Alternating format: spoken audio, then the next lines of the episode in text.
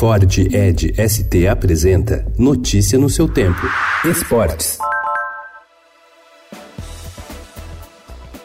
Mano Menezes espera conquistar a torcida do Palmeiras com um futebol mais ofensivo e um jogo bonito. Pelo menos foi isso que o treinador, que sempre se caracterizou pela prudência ao montar suas equipes e que não vai abrir mão da segurança, garantiu ontem ao ser apresentado. Ele minimizou a rejeição da torcida e prometeu achar uma maneira legal para a equipe atuar. O que temos como qualidade de elenco, que temos como estrutura para trabalhar, as condições todas que são propícias para você entregar aquilo que o torcedor quer. O objetivo do torcedor é o mesmo nosso. O torcedor quer ganhar, o torcedor quer ser campeão e nós vamos trabalhar para isso. Com contrato até dezembro de 2021, o substituto de Filipão estreia amanhã contra o Goiás, em Goiânia, pelo Brasileirão. Mano definiu a chegada ao Palmeiras como mais um capítulo importantíssimo dos seus vinte e poucos anos de carreira.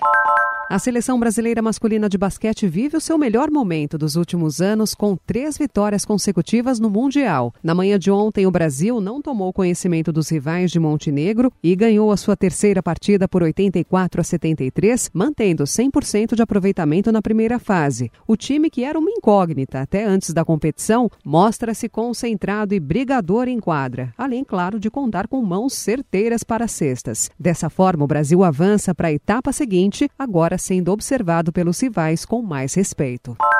Seleção brasileira. O técnico Tite exaltou o desempenho do Brasil nos jogos em que não pôde contar com Neymar, como na campanha vitoriosa da última Copa América, mas qualificou o astro como indispensável ao comentar a participação do atacante no amistoso contra a Colômbia hoje, às nove e meia da noite em Miami, nos Estados Unidos. Sabe o aproveitamento da equipe com Neymar e sem? Ela é praticamente a mesma coisa. Então, a equipe, ela se fortaleceu em relação a isso. Ao mesmo tempo, o Neymar é indispensável. 50% dos gols, quando o Neymar está em campo, eles são dele ou são de assistência dele.